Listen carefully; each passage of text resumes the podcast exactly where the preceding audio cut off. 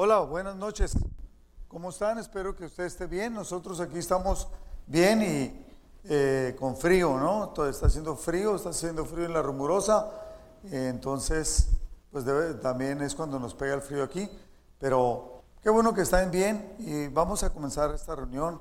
Vamos a poner las manos del Señor. Padre, te damos infinitas gracias por esta oportunidad que nos das de poder compartir de tu palabra, de estudiar tu palabra. Enséñanos a aplicarla, que tu Espíritu Santo nos haga entender aquello que tienes para cada uno de nosotros. Eh, unge mis labios, que todo lo que diga sea para edificación de tu iglesia, Padre. Te damos gracias, te lo ponemos en tus manos, en el nombre de Jesús. Amén. Ah, quiero dar una plática. Esta plática le llamé yo llamados al liderazgo. eh, y está basada en el primer capítulo del libro de Josué. Y el versículo clave, si se pudiera decir, está haciendo mucho ruido. Si es, eh, es Deuteronomio 3:28. Aunque vamos a estudiar el liderazgo de Josué, eh, dice, por lo tanto, encarga a Josué y dale ánimo. Lo dejo. ¿Cómo? Por lo tanto, encarga a Josué, le está diciendo Dios a Moisés, y dale ánimo y fuerzas, porque él guiará al pueblo en el cruce del Jordán. Les, da- les dará como posesión toda la tierra que ahora ves frente a ti. Aquí le dice Dios a Moisés, le acaba de decir que él no va a pasar a la tierra prometida, que va a morir antes de pasar. Antes, encárgale a Josué, dale ánimo y fuerzas. Entonces, de esto que Dios le dice a Moisés y de lo que Moisés le dice a Josué, es lo que de donde vamos a tomar esta, esta lección para, para este, esta noche. Josué capítulo 1, versículo 1. Después de la muerte de Moisés, siervo del Señor, el Señor habló a Josué, hijo de Nun y ayudante de Moisés. Le dijo, mi siervo Moisés ha muerto. Ahora pues, levántate y pasa este Jordán, tú y todo este pueblo, a la tierra que yo les doy a los hijos de Israel. En la NTV, en el versículo 3, y vamos a empezar a leer la NTV a partir de este versículo, dice, te prometo a ti, a Josué está hablando con Josué, lo mismo que le prometí a Moisés. Donde quiera que pongan los pies los israelitas, estarán pisando la tierra que les he dado, que era la promesa de, de Dios para el pueblo de Israel. Versículo 4. Desde el desierto del Negev al sur, hasta las montañas del Líbano al norte, desde el río Éufrates al oriente hasta el mar Mediterráneo, al occidente, incluida toda la tierra de los hititas. Aquí les está describiendo, le está describiendo a Josué la tierra que les va a entregar y luego le dice, nadie podrá hacerte frente mientras vivas, pues yo estaré contigo como estuve con Moisés, no te fallaré ni te abandonaré. Versículo 6, sé fuerte y valiente, porque tú serás quien guía a este pueblo para que tome posesión de toda la tierra que juré a sus antepasados que les daría. Sé fuerte y muy valiente. Ten cuidado de obedecer todas las instrucciones que Moisés te dio. No te desvíes de ellas ni a la derecha ni a la izquierda, entonces te irá bien en todo lo que hagas. Estudia constantemente este libro de instrucción. Medita en él de día y de noche, para asegurarte de obedecer todo lo que allí está escrito. Solo entonces prosperarás y te irá bien en todo lo que hagas. Mi mandato es, sé fuerte y valiente. No tengas miedo ni te desanimes, porque el Señor tu Dios está contigo donde quiera que vayas. Vemos pues en, en estos nueve versículos que acabo de leer varias cosas importantes. La primera que podemos ver es que Dios le había dicho a Moisés, tú no vas a llevar a la tierra prometida porque no me santificaste delante del pueblo. Porque se enojaron, tú y, tú y Aarón se enojaron. Entonces, no van a entrar a la tierra prometida. Pero Josué sí. Él es el que ha estado contigo, te ha estado sirviendo. Él, él, haga de cuenta que le está diciendo, él, Josué, ha visto todo, cómo me relacioné contigo, cómo actué con poder, cuidando y bendiciendo al pueblo de Israel. Entonces, él sabe, pero todavía no lo entiende. pero él ya está listo y él va a ser el que meta al pueblo. Y entonces se lo dice a Moisés, dice, dile a, dile a Josué, Moisés va con Josué y le dice, pero ahora viene el Señor y el Señor es el que habla con, con Josué. Le dice, esfuérzate. Y, y usted ve, fíjate bien, fíjese bien, se lo habla en primera persona. Ten cuidado. O sea, se le dice, tú, le está hablando de una persona a otra. Y luego dice, Moisés le dice, el Señor tu Dios está contigo. Y después Dios le revela a Josué, eso le dice, no te preocupes. Y le dice, cuando van a pasar el Jordán, Dios le dice a Josué, ya directamente, le dice, esfuérzate, sé valiente. Y le dice una cosa importante, te voy a glorificar en frente de toda la congregación. En frente de todo el pueblo van a ver que yo estoy contigo. Y entonces te van a respetar. Cuando cruzan el Jordán, el pueblo de Israel habla con Josué y le dice, ahora vemos que Dios está contigo, como estaba con Moisés. Por lo tanto, lo que tú ordenes, nosotros te vamos a obedecer. Entonces, aquí, cuando Moisés le está diciendo a Josué lo que Dios le había dicho que le dijera en esto, en estos nueve versículos.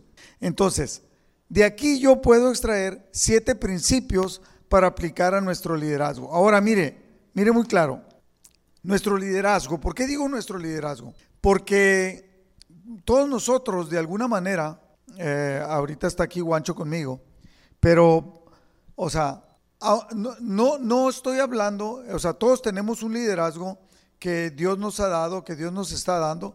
Mire, por ejemplo, yo soy, yo soy esposo, soy papá, fui hijo. Y este es el primer principio. Eh, de que todos tenemos un liderazgo, el primer principio que yo puedo extraer es que todos tenemos un llamado y hay una responsabilidad. O sea, no necesariamente tiene que ser algo de la iglesia. Ya podemos ser llamados a ser padres, esposos o a lo mejor nada más hijos obedientes con, un, con una tarea por cumplir o tal vez hermanos que ah, he visto hermanos que son responsables de toda una familia cuando ha faltado el papá o la mamá y entonces los hermanos o hermanas empiezan a tener un liderazgo en la familia.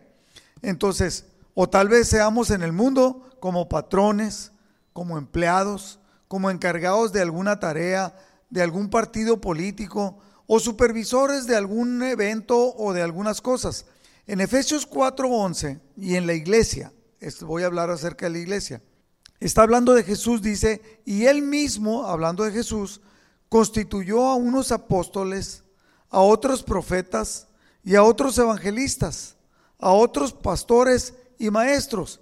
Y en la NTV, en el versículo 12, dice, ellos, estos cinco ministerios que Jesús puso en la iglesia, que son apóstoles, profetas, evangelistas, pastores y maestros, ellos tienen la responsabilidad de preparar al pueblo de Dios para que lleve a cabo la obra de Dios y edifique la iglesia, es decir, el cuerpo de Cristo. Ahora, este principio de que hay un llamado, se nos ha dado una responsabilidad, eh, es cuando podemos entender y debemos de entender que Dios nos llama porque hay una tarea.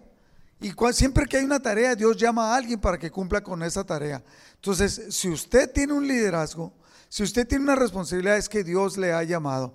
En Deuteronomio 31, 7 dice, luego Moisés mandó llamar a Josué y en presencia de todo Israel le dijo, o sea, Moisés le dijo a Josué, sé fuerte y valiente, pues tú guiarás a este pueblo a la tierra que el Señor juró a sus antepasados que les daría. Tú serás quien la repartirá entre ellos y se las darás como sus porciones de tierra. Tú eres el líder, tú eres el responsable, tú eres el que los va a llevar. Y, él ni siquiera sabía de que esto iba a ser. Y luego le dice en el versículo 8 de Deuteronomio 31, no temas ni te desalientes, porque el propio Señor irá delante de ti, Él estará contigo.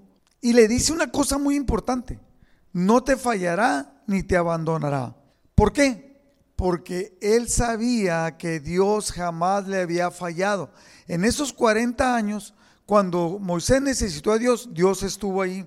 O sea, Moisés fue asignado, fue designado o dedicado a esa tarea. Eh, entonces ahora Josué está siendo asignado, está siendo designado y está dedicado a esa tarea que Dios le está dando.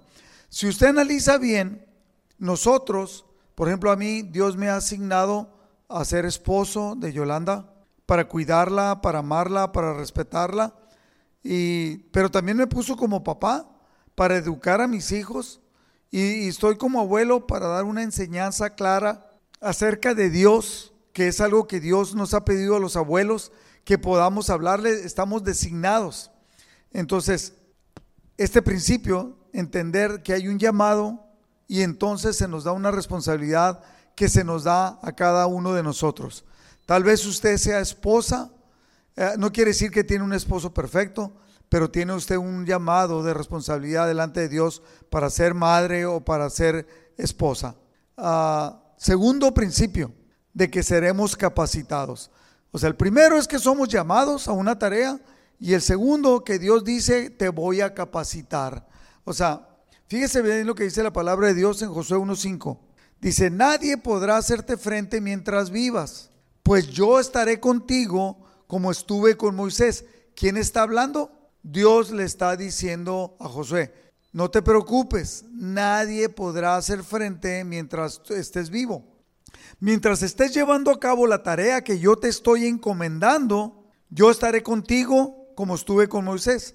No te fallaré ni te abandonaré. Entonces, eh, Josué debería entender que Dios le estaba diciendo que iba a estar con él. ¿Por qué? Entonces, lo que tengo que hacer tú me vas a decir cómo, tú me vas a apoyar, tú me vas a llevar adelante. Exactamente, que es lo que Dios hace con nosotros como padres, como esposos. Deuteronomio 31, 8. No temas ni te desalientes porque el propio Señor irá delante de ti. Moisés hablando a Josué. En el otro, en Josué 1.5, era Dios hablando con Josué. Él estará contigo, le dice en Deuteronomio 31.8, no te fallará ni te abandonará. En 2 de Corintios 1:21, fíjese bien lo que dice. El apóstol Pablo le está diciendo a la iglesia, es Dios quien nos capacita junto con ustedes para estar firmes en Cristo. Él nos comisionó y nos identificó como suyos al poner al Espíritu Santo en nuestro corazón como un anticipo que garantiza todo lo que Él nos prometió.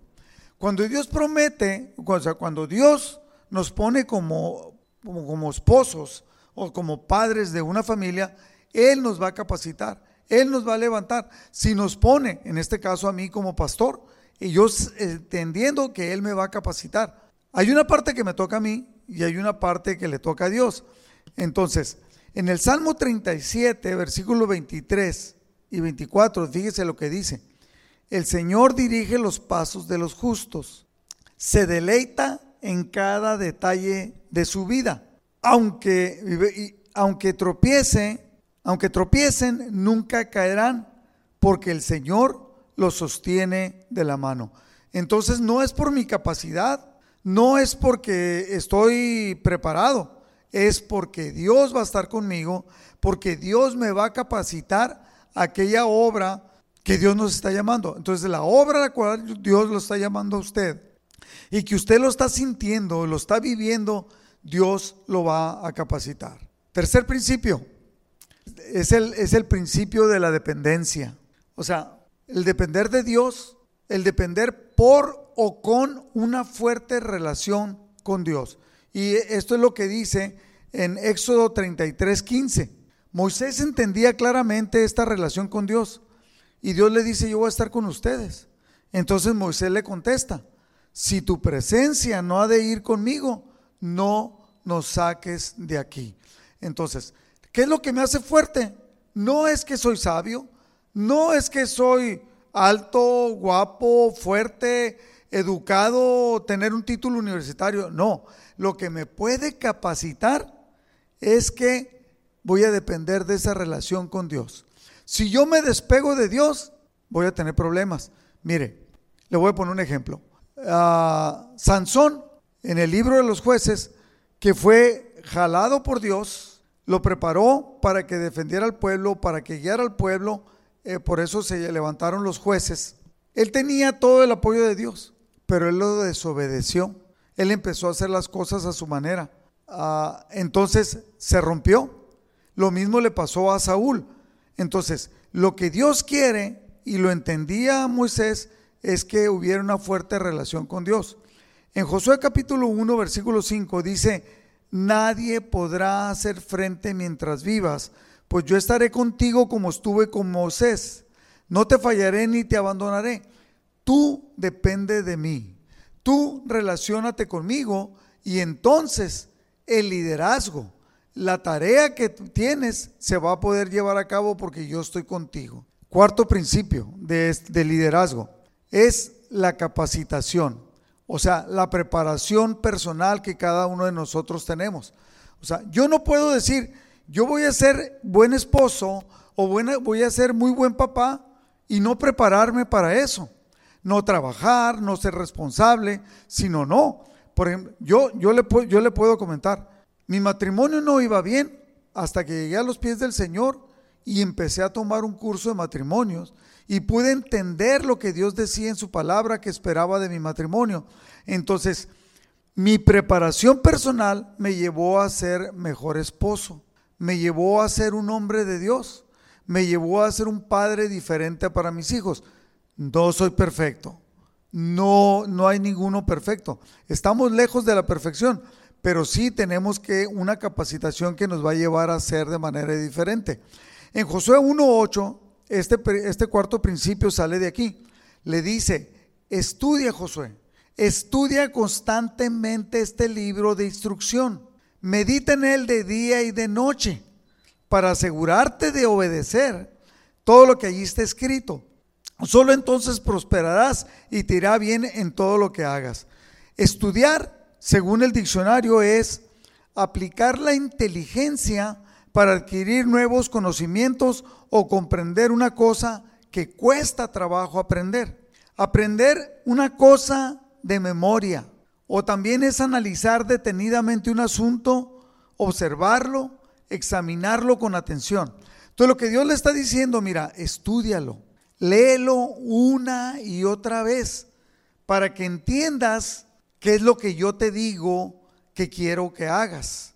¿Qué es lo que yo te... Si yo le aseguro que si usted lee la Biblia y la estudia constantemente, usted va a llegar a ser mejor esposo, mejor papá, mejor hermano, mejor miembro de la congregación. Ahora, y le dice, y medita en él. Meditar. ¿Qué es meditar? Es pensar sobre una cosa con reflexión y una, atención especial. Es pensar o razonar con atención para poder conseguir un propósito. Entonces lo leo, lo que no entiendo, lo medito. Cuando entramos en meditación, le platicamos con Dios, empezamos a orar. Señor, ¿por qué? Por ejemplo, que diga, ¿por qué dice, si tu presencia no va con nosotros, no nos saques de aquí? Y entonces al meditar, Dios trae revelación, Dios trae entendimiento y trae una contestación y entonces empiezas a entenderlo de una manera diferente y empiezas a vivirlo de una manera diferente. El meditar es pensar que por pensar que por algún motivo Dios nos escogió. O sea, piénselo usted, piénsalo tú. Dios te escogió para ser padre de tus hijos, no por casualidad, sino te dio un trabajo, te dio una esposa, no todas las esposas son iguales, todas son diferentes. Unas son muy dóciles, otras son más bravas, otras, pero por algo te la dio Dios. Por algo Dios nos escogió a nosotros para ser padre de nuestros hijos.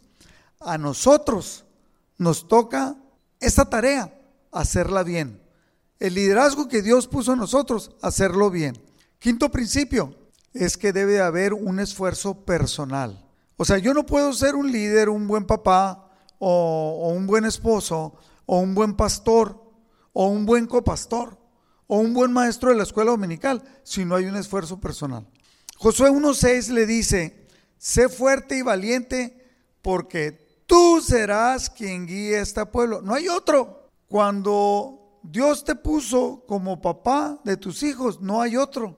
No puso a otro. Te lo dio a ti la responsabilidad. Cuando Dios te puso de esposo de tu mujer, o a ti mujer, de esposa de tu esposo. No puso a otro, eres tú quien debe de cumplir con la atención, eres tú quien debe cumplir con la misión. y le dice, tú eres, tú serás el que guíe a este pueblo, a un pueblo muy grande, a la promesa de Dios. Solamente, versículo 7, esfuérzate y ahora le dice, no le dices que sea valiente, sé muy valiente para cuidar de hacer conforme a toda la ley que mi siervo Moisés te mandó. No te apartes de ella ni a diestra ni a siniestra para que seas prosperado en todas las cosas que emprenda. Toda le da una promesa, ¿no? Y en el 9 le dice, mira que te mando. En el otro se lo sugiere. En el otro le da la idea. En el, la, la segunda vez se lo sugiere. Aquí se lo manda. Tienes que esforzarte. Nosotros no podemos cumplir con el liderazgo que Dios nos dio, con la tarea que Dios nos dio, si no, son, no nos esforzamos. Sexto, sexto principio, el ser valiente. Ah, la valentía se refiere a la actitud y determinación con la cual un individuo hace frente y responde ante una situación de peligro, de miedo o de riesgo. Ahora, la valentía también es una virtud del ser humano que impulsa a ejecutar una acción a pesar de que haya miedo o a pesar de que haya temor por las dificultades y riesgos. Recuerdo cuando me casé, me acabé de casar, y pues ya no iba a estar en mi casa con mi papá, que sabía que se veía algún ladrón o algo. Mi papá salía adelante, era bien bravo, nos defendía, cuidaba. Ah, y ahora ya no, y ahora un chamaco de 22 años tenía que ser el responsable de la familia que se me había asignado.